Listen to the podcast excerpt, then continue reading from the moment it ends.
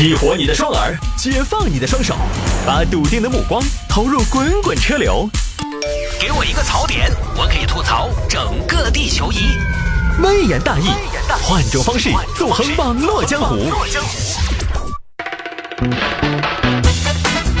好了，欢迎各位继续回到今天的微言大义。我们来看下面这条，这条新闻的标题叫《奇怪的遗体》。这个新闻，你看挨到这个标题，又只有做成那种走进科学的感觉了。所以收音机前如果有比较胆小的朋友呢，你要不这会儿把声音关小一点儿。我要我要卖悬念了啊！这个事情呢，发生在二零一九年二月二十六号这一天。先把 BGM 增起哇。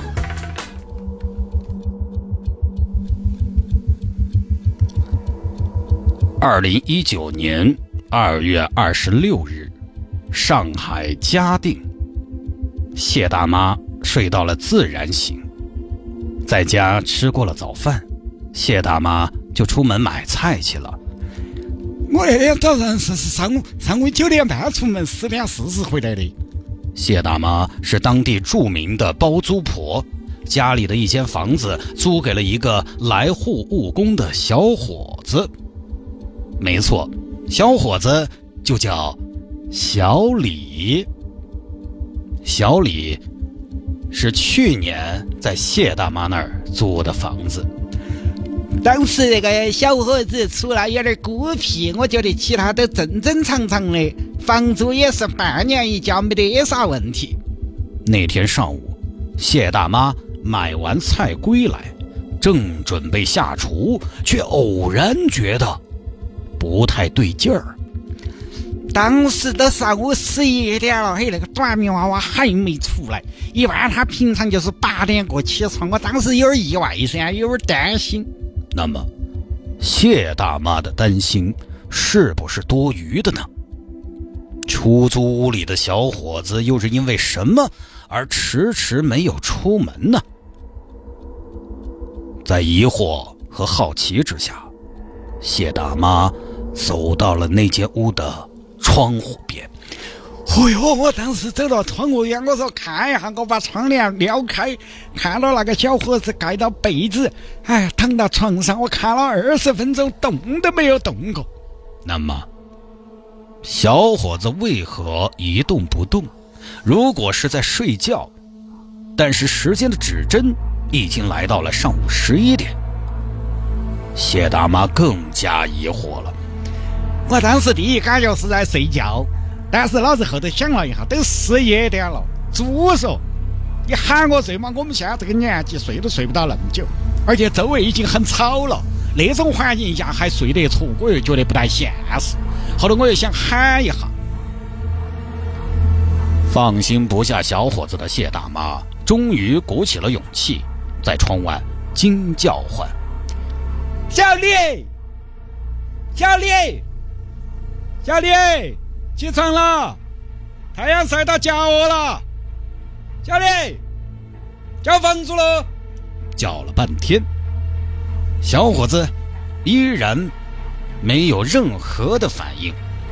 我当时大概喊了他有一分钟，哎，没得反应，还是在床上一动不动。我当时都有点慌了。哎，正常的那个东西喊两声，再咋个都行了。我就想小伙子是不是出啥子事情了？老旧出租屋惊现一动不动的人体，到底是谋财害命还是自我了断？欢迎走进本期的《走进科学之出租屋里奇怪的遗体》。谢大妈的房产位于嘉定区闹市，是一栋距今有着百年历史的两层小木屋。相传，在民国时期，这里曾是特务机构的秘密据点。直到今天，我们在这栋房子的墙上，仍然可以看到血淋淋的“惨”字。这个房子是我妈老儿传给我的，住了几十年了。以前闹闹热热的，后头娃娃常年在上海上班，我们家老头子呢前年又走了，这个屋头一下就空了。我就说把房子租两间出去。那个小伙子住的就是以前我们老头子睡的那个房间儿。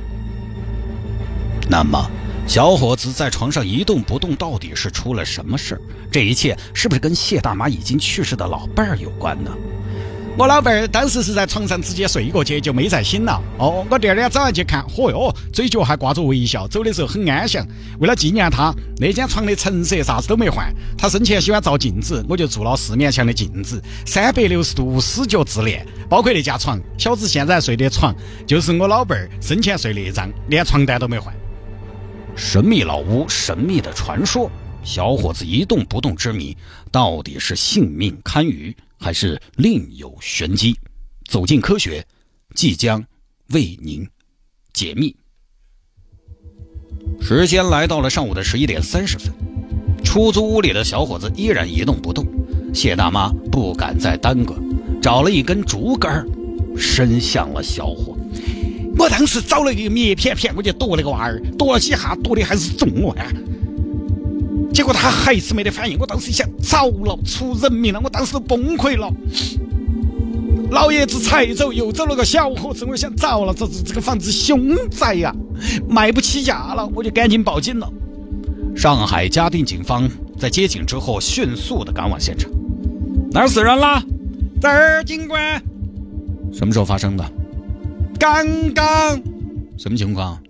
这是我的租客，早上没起来，我就在窗子外头喊他，结果没喊得应，没喊得应，我就拿竹竿竿捅他，捅也没得反应。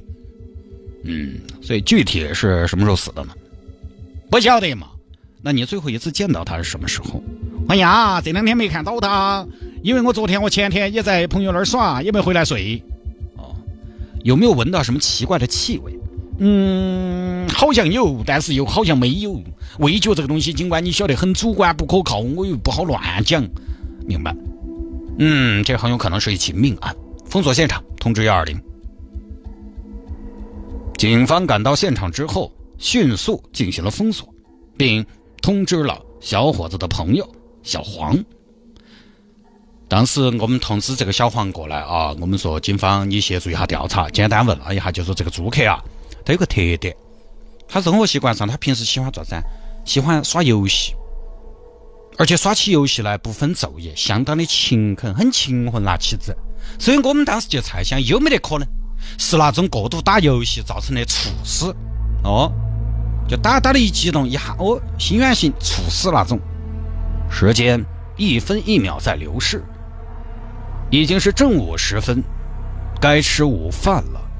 外面的人在焦急的等待，然而小伙子还是一动不动。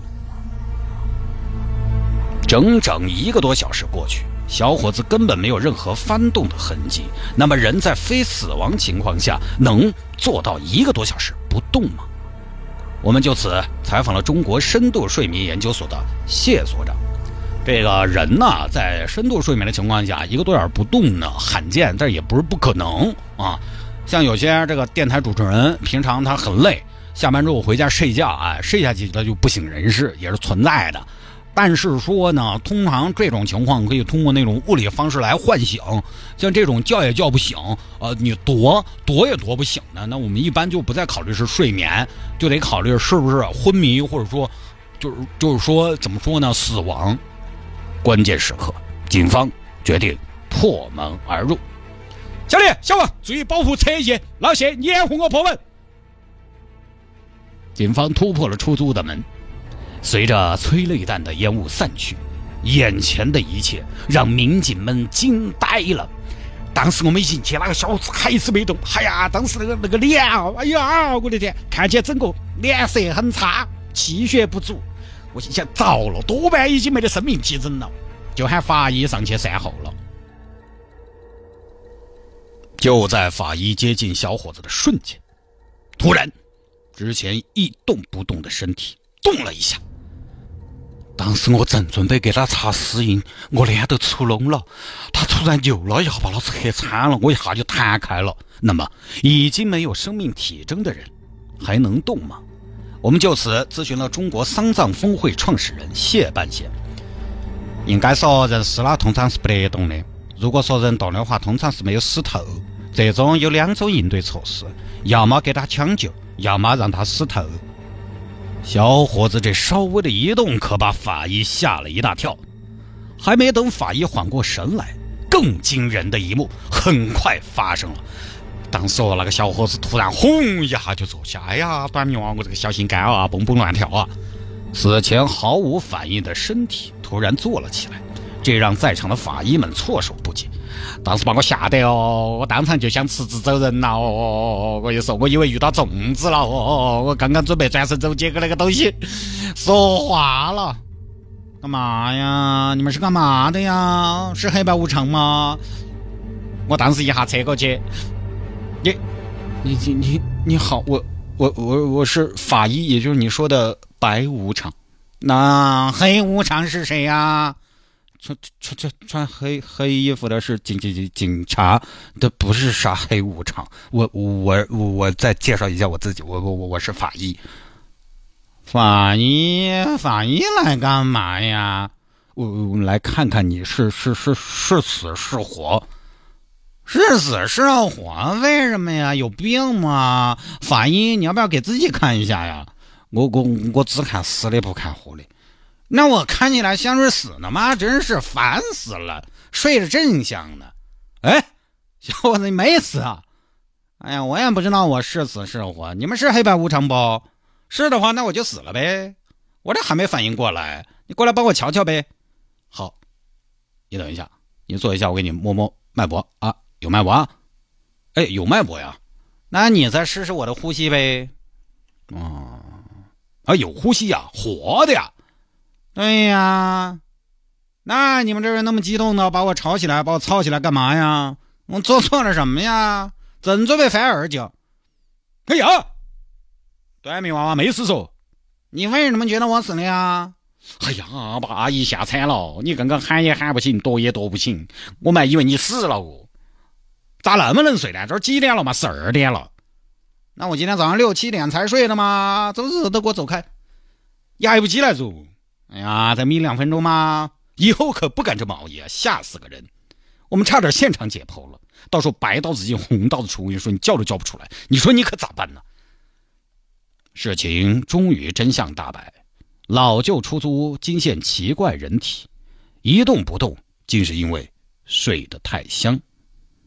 看着眼前睡眼惺忪的小伙子，民警们长出了一口气。他们很快收队，奔向了下一个现场。好，大概就这么个事情。